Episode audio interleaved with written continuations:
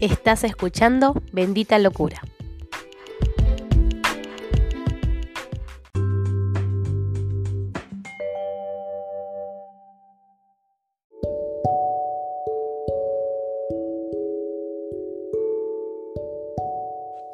Hoy meditaremos sobre 1 de Timoteo capítulo 2 versículo 4. Porque esto es bueno y agradable delante del Señor, Dios nuestro Salvador, el cual quiere que todos los hombres sean salvos y vengan al conocimiento de la verdad. El tema de hoy, ¿cómo sé que soy salvo?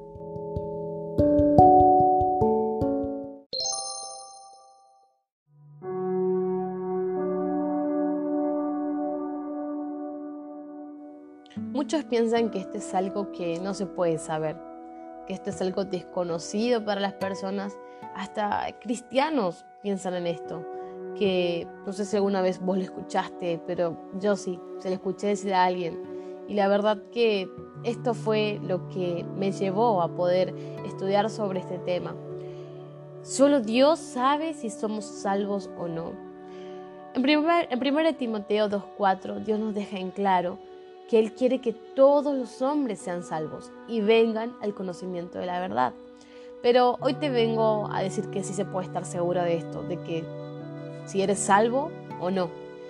Dios no quiere que te la pases toda la vida dudando de que si sí sos salvo o no sos salvo. A ver, Él nos ha dado una identidad en Él y una vida segura en Él. Primero mejor debes preguntarte si realmente eres cristiano, porque ser cristiano no es solo ir al templo y aparentar llevar una vida piadosa. Ser cristiano es mucho más que eso. La verdad es que ser cristiano es demostrar que Cristo vive en nosotros. En Romanos 8:9 dice que si alguno de nosotros no tiene el Espíritu de Cristo, que no es de Él, para poder estar seguros de que su Espíritu vive en nosotros, debemos estar arrepentidos de nuestros pecados, que me duela haber fallado al Señor y que quiera hacer su voluntad, no la mía.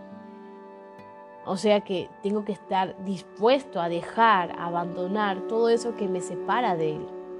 El salmista David expresa de una forma maravillosa esto que acabo de mencionar.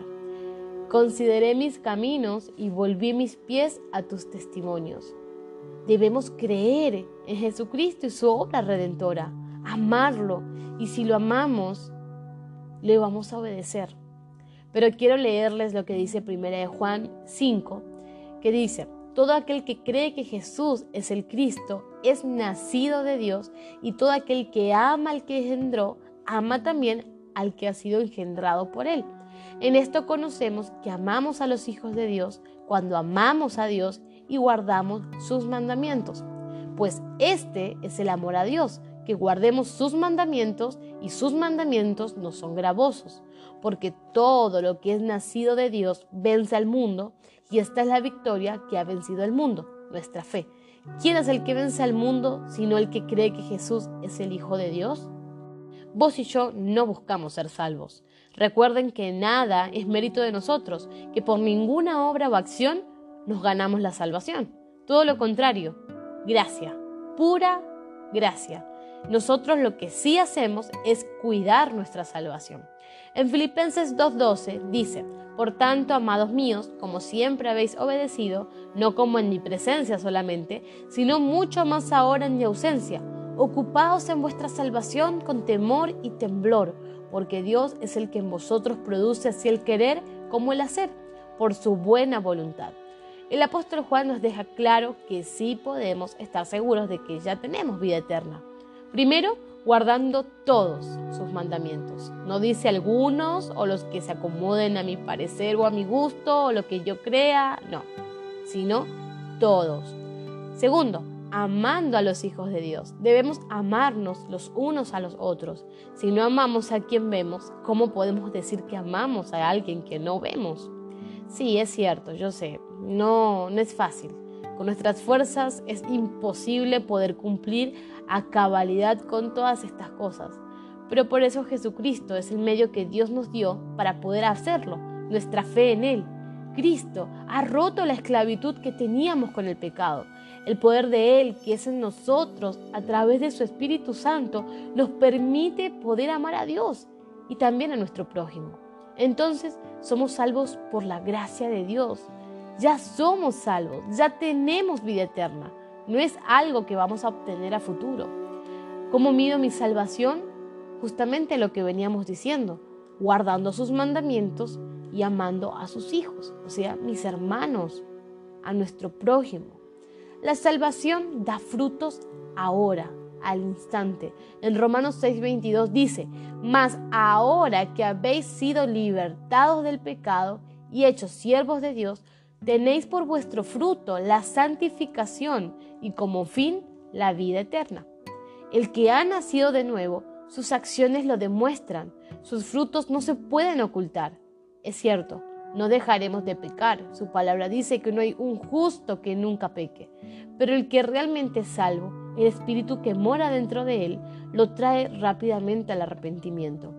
Hay un asunto que debemos de hablar, que tenemos que hacer una pausa y fijarnos en realidad cuál es la situación.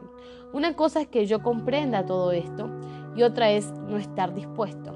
Muchas veces uno comprende, pero no está dispuesto a entregarle el corazón al Señor.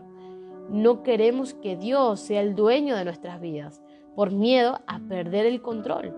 Aunque sea duro de escuchar, el ser humano se endiosa. No quiere sentirse insuficiente, no quiere dejar de darle el gusto a la carne, no quiere ceder su voluntad. Y al elegir nuestra voluntad antes que la de Dios, nos hace ególatras, idólatras y endurece nuestro corazón. Esta actitud definitivamente es una evidencia de que no te has arrepentido, menos de que eres salvo.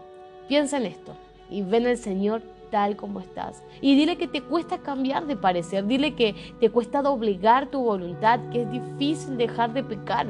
Y dile que te ayude, que renueve tu mente, que te cambie. No tengas miedo de decirle a Dios estas cosas, pero no olvides ser sincero.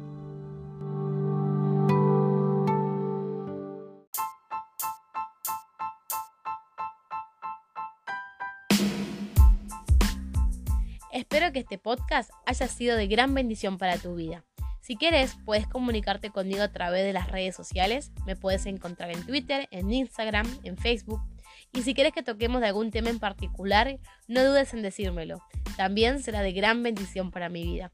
Así que te agradezco de nuevo por haber escuchado este audio y nos vemos en el próximo episodio. Dios te bendiga.